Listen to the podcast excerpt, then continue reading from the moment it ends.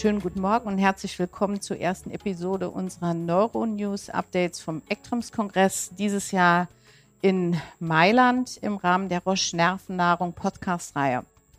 Ich freue mich dabei sein zu können. Mein Name ist Kerstin Hellwig und an den nächsten zwei Kongresstagen werden mein Kollege Herr Professor Philipp Albrecht und ich selbst morgens ein News-Update zu den aus unserer Sicht relevantesten Themen des Kongresses geben. Ähm, ich habe bereits auf der EN bei einer Folge mitgemacht. Ich finde das ein tolles Konzept und ich hoffe, dass wir Ihnen viele interessante Teile des Kongresses durch die Podcasts vermitteln können. Guten Morgen, Philipp. Ähm, Tag 1 der ECTRIMS dieses Jahr 2023 in Mailand, ECTRIMS Milan 2023. Was ist dein Eindruck von dem Kongress, von der Stadt, vom Setting, von allem? Ja, morgen, Kerstin. Also ich habe den Eindruck, dass es eine der größten ECTRIMS-Kongresse sind. Ich glaube, hier waren mehr als 9000 Teilnehmer. Ähm, das war stellenweise sogar am Anfang für die Plenary Session herausfordernd, da rechtzeitig hinzukommen, weil Riesenstaus an den Rolltreppen waren. Ähm, ich glaube, was hat vielleicht auch mit der Stadt Mailand zu tun, die ja sehr attraktiv ist und spannend. Das hat vielleicht viele Leute auch hingezogen. Ja, also ich muss auch sagen, es ist ganz interessant. Letztes Jahr in Amsterdam war ja der erste nach der Pandemie und ich war, äh, das weiß ich noch, total irritiert aufgrund der Menschenmassen, denen man plötzlich wieder ausgesetzt war. Die, das habe ich aber vollkommen abgelegt. Also es ist wieder so, als wäre die Pandemie nie da gewesen. Es waren über 9000 Leute da, obwohl es ja auch das äh, virtuelle Angebot äh, gibt. Und ähm, gestern Abend ähm, hat mir einer der ECTRIMS-Organisatoren erzählt, dass das auch angenommen wird. Also äh, durchaus nicht nur face-to-face, -face, sondern auch virtuell. Wobei Mailand natürlich eine tolle Stadt ist. Ähm, wir das Glück hatten, hier nochmal in eine Art Spätsommer reinzukommen, wenn gleich. Und damit würde ich auch gerne zum Programm überleiten wollen. Äh, das Programm auf der Ektrims bekanntermaßen so dicht ist, dass wir, dass man eigentlich gar keine Zeit hat, viel von der Stadt anzuschauen. Und ähm, ja, der Tag eins, Philipp, was waren, was, sag erst mal so, was war dein Eindruck, was waren deine Highlights? Und ich möchte schon mal als Disclaimer vorausschicken an alle unsere Zuhörer, es ist so unfassbar viel Programm, dass man gar nicht alles abdecken kann. Ja, vor allem auch alles parallel ähm, und das, was jetzt meine Highlights sind, sind vielleicht nicht die von allen und auch nicht von dir. Deshalb äh, freue ich mich, dass wir hier so ein bisschen locker drüber reden können. Ich fand so von aus meiner Sicht äh, wurden die Highlights des Kongresses ganz gut schon in der ersten Plenary Session von Steve Hauser verdeutlicht, der so einen Case Report vorgestellt hat von einem MS-Patienten, der eine langjährige MS hatte, erst auf Interferonen war, schon seit den 90ern dann auf äh, B-Zelltherapie zunächst mit Rituximab eingestellt worden war und äh, darunter komplett schubfrei wurde, aber seit, nach, nach einigen Jahren dann äh, sekundäre Krankheitsprogression entwickelt hat und äh, auch an der MS dann verstorben ist und dann hat man die Möglichkeit gehabt, in San Francisco das aufzuarbeiten und hat es sehr, sehr genau auch histologisch charakterisiert und das Gehirn war voll mit Mikroglia ähm, und es gab halt äh, klinisch schubunabhängige Krankheitsprogression, also Progression Independent of Relapse Activity, PIRA, das war ein, tatsächlich ein sehr, sehr großes Topic bei dem Kongress, wie man das messen und untersuchen kann. Ja, da würde ich auch gerne nochmal drauf zurückkommen. Ich war auch in dieser, das war ja diese Opening Session, die meistens sind die ganz gut. Ich würde da auch gleich äh, gerne nochmal überhaupt über diesen Vortrag äh, von Herrn Hauser, den ich ziemlich super fand. Ähm, sprechen, weil er einfach äh, nochmal auch neue Wege überhaupt, wie wir MS überdenken können, ähm, aufgegriffen hat. Aber du hast diesen Fall erwähnt. Ähm, ich glaube, er hat auch angedeutet, dass, es, dass er so ein bisschen befreundet war mit diesem Patienten, der mit 70 Jahren schon verstorben ist, trotz sieb siebenjähriger Therapie mit dem Rituximab. Und ähm, wir, dass, dass dieses Dilemma nochmal klar macht, äh, was wir herausgefunden haben, was er, ähm, was Steve Hauser so schön gesagt hat, ähm, dass wir durch die hocheffektiven Medikamente ähm, quasi demaskiert haben, dass es Pira gibt, weil wir die Schübe so gut unterdrücken konnten, dass wir einfach äh, Relapse-Associated Worsening von Pira trennen können das zum ersten Mal dann auch gemessen haben in den Ocrelizumab-Studien. Und Hauser, ich habe es äh, äh, extra aufgeschrieben, hat den guten Satz gesagt, äh, also wir haben Pira demaskiert, aber unsere Patienten wissen schon lange, dass es da ist und sagen uns das. Aber das ist auch das vorherrschende Thema jetzt von dem Kongress, würde ich sagen, insbesondere weil wir auch die BTK-Inhibitoren haben, von denen wir hoffen, dass sie da eine Änderung bringen. Was waren so deine Pira-Highlights so vom ersten Tag, ähm, klinisch, messtechnisch? Ja, ich glaube, äh, das wird, es gab ja extra auch eine Pira-Session, wo dann auch gesagt wurde, dass Pira letztendlich in allen Krankheitsphasen auftreten kann. Also auch schon im ersten Jahr äh, das durchaus beobachtet werden kann, wenn es auch deutlich häufiger ist als äh, in, in späten Jahren der Erkrankung. Also Pira bedeutet nicht unbedingt direkt SPMS-Konversion. Das hat man, glaube ich, auch nochmal betont, ist auch wichtig.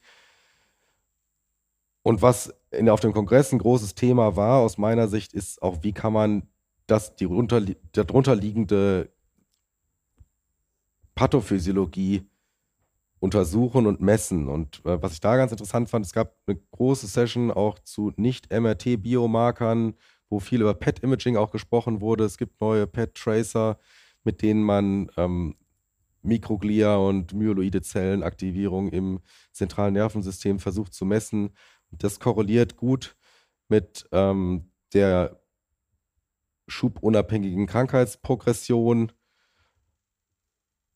Und nicht nur TSPO-Anreicherung in Läsionen oder im Rim von Läsionen, was wir ja auch im MRT mit den äh, Paramagnetic Rim Lesions und Slowly Expanding Lesions detektieren, sondern auch im Normal Appearing White Matter, also diffuse mikrogliale Aktivierung im PET messbar.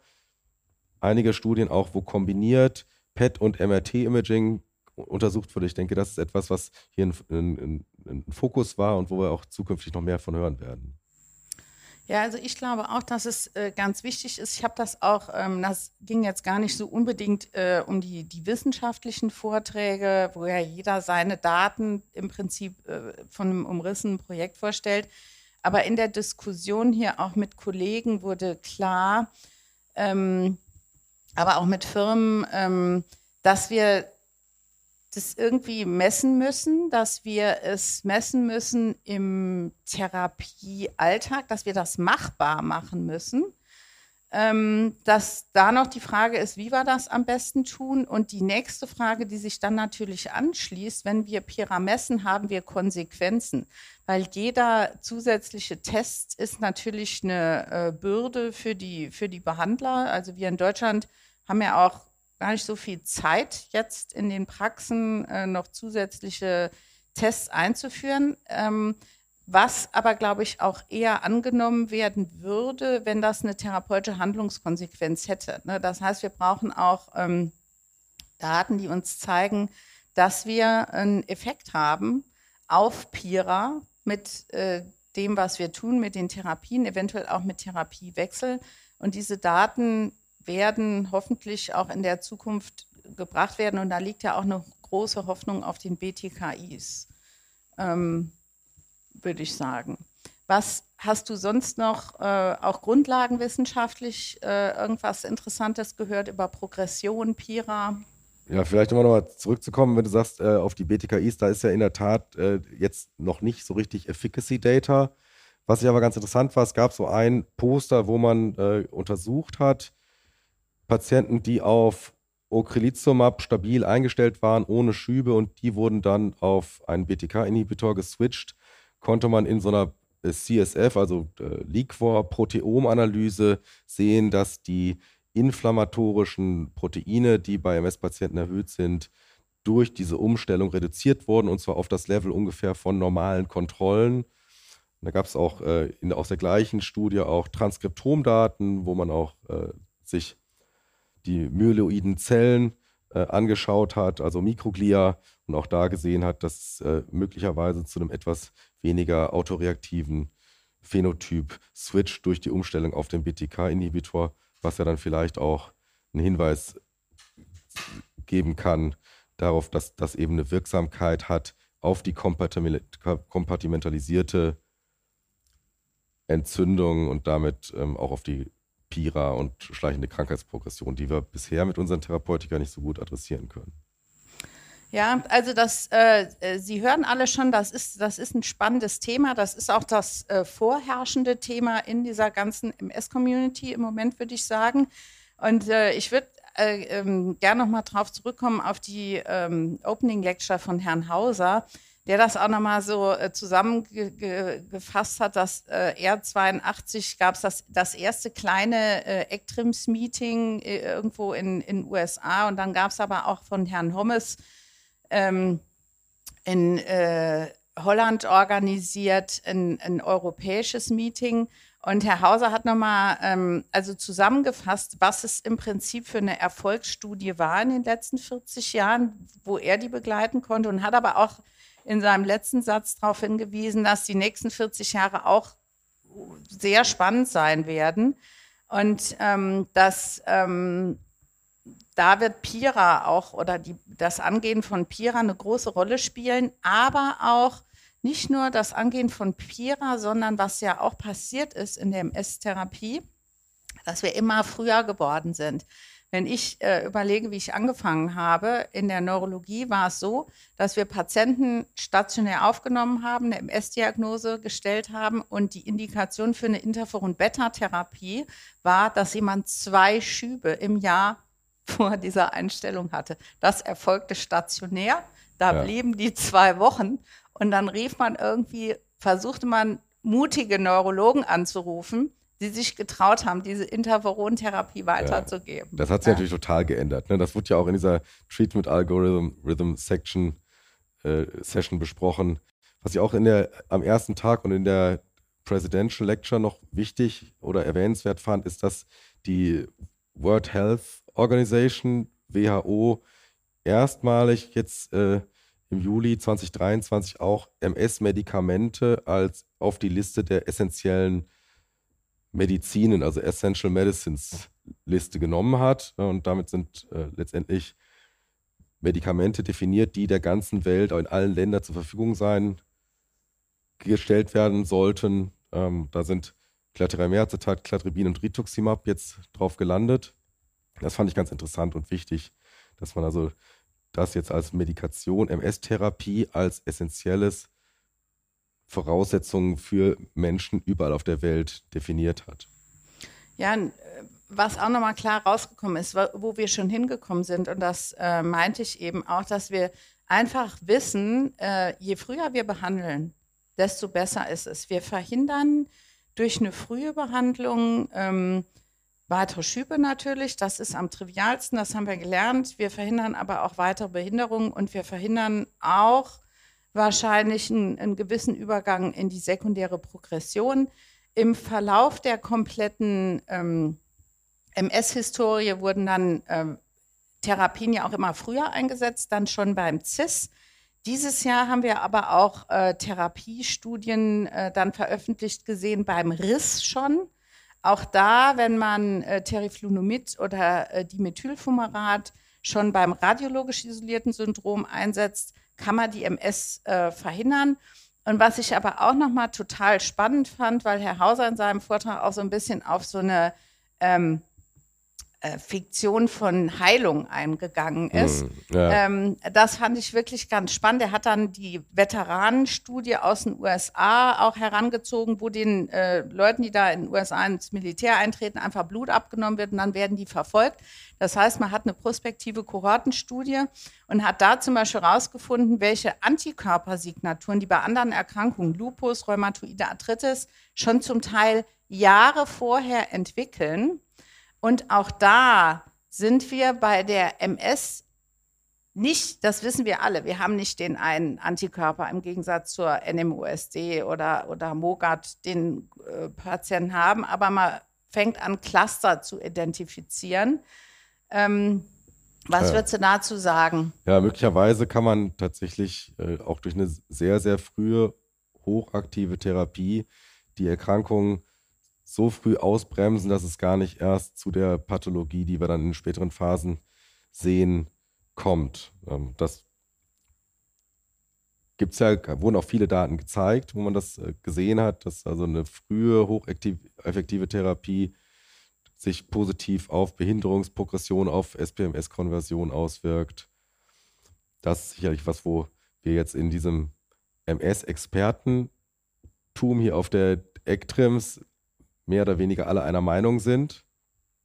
Zumindest bei äh, jungen Patienten mit einem schweren Krankheitsverlauf. Wenn die Patienten älter werden, äh, da gibt's ja auch, gab es auch eine Session zu, da muss man vielleicht nochmal dann sich überlegen, ob das überall bei allen gleich gemacht werden kann oder sollte. Ja, also ich fand das ganz spannend. Er hat äh, da auch ein Beispiel gebracht von einem äh, monoklonalen Antikörper, der bei Patienten, ähm, die den entwickelt haben, das, das weiß man bei ähm, Diabetes mellitus Typ 1, die, diese Antikörper kommen zeitlich relativ kurz, bevor diese Erkrankung auftritt und die FDA hat es sogar zugelassen, haben äh, Kinder, die diesen Antikörper gekriegt haben oder junge Erwachsene haben äh, unter dem Antikörper 7% den Diabetes entwickelt äh, mit dem Antikörper und 45 Prozent ähm, mit dem, ähm, wenn die Placebo bekommen haben. Und äh, was ich auch ganz spannend fand, er hat eine Studie vorgestellt, die in San Francisco laufen wird. Also gibt es noch keine Ergebnisse, aber ganz früher Einsatz von Ocrelizumab, Impact-Studie heißt sie, glaube ich, äh, ganz früher Einsatz von Ocrelizumab ähm, als erste Therapie und das primäre Outcome ist das Verschwinden von oligoklonalen Banden als so der pathogenetische Marker, den wir jetzt zumindest äh, äh, Liquor-technisch haben für die MS. Das ist eine mutige Studie, finde ich. Ähm, das ja. ist eine spannende Studie und äh, hoffentlich, was man sagen muss, weil auch nochmal die Ergebnisse gezeigt worden sind vom frühen Einsatz vom Ocrelizumab auch in, in Opera, ne? Es wurden ja Opera-Daten gezeigt, wo man äh, gesehen hat, dass earlier better, also je früher, die, je jünger die Patienten in Opera eingeschlossen wurden, desto besser, besser die Wirksamkeit. Und die Interferon-Gruppe kann es nicht aufholen nach dem Switch. Und diejenigen, die ganz früh damit behandelt worden sind, mit dem EDSS von 1 oder kleiner, sind am besten gelaufen. Also ich glaube, ähm, das wird noch nicht so umgesetzt in Deutschland überall. Das ist so der erste Weg, den wir gehen müssen. Aber hoffentlich haben wir Ihnen äh, mit diesem ersten Tag vom ECTRIMS auch so ein bisschen Ausblick gegeben, was wir noch erwarten können, wohin wir eigentlich wollen. Ähm, erstmal praktisches Umsetzen von einer effektiven Behandlung, aber schon auch individualisiert. Wir werden in Tag 2 auch mehr über Therapiealgorithmen und äh, Risiken auch berichten. Ähm, und dann hoffentlich im weiteren Verlauf auch noch deutlich mehr lernen werden über Pira, wie wir es messen und äh, wie wir es auch behandeln können. Vielen Dank, Philipp. Ja, danke, Kerstin. Das war also unsere erste Episode der täglichen Neuro-News Updates aus Mailand. Wir hoffen, äh, dass Sie Spaß hatten, dass es unterhaltsam war, dass Sie auch was gelernt haben. Äh, Sie finden die Neuronews sowie alle weiteren Nervennahrung-Episoden auf allen gänglichen Podcast-Plattformen wie Apple, Spotify, Google und Co. oder einfach nach Nervennahrung Podcast googeln. Morgen melden wir uns dann wieder mit unserem zweiten Neuronews-Update. Und bis dahin sage ich Danke an meinen Kollegen Philipp Albrecht und freue mich auf morgen. Tschüss und bis dahin.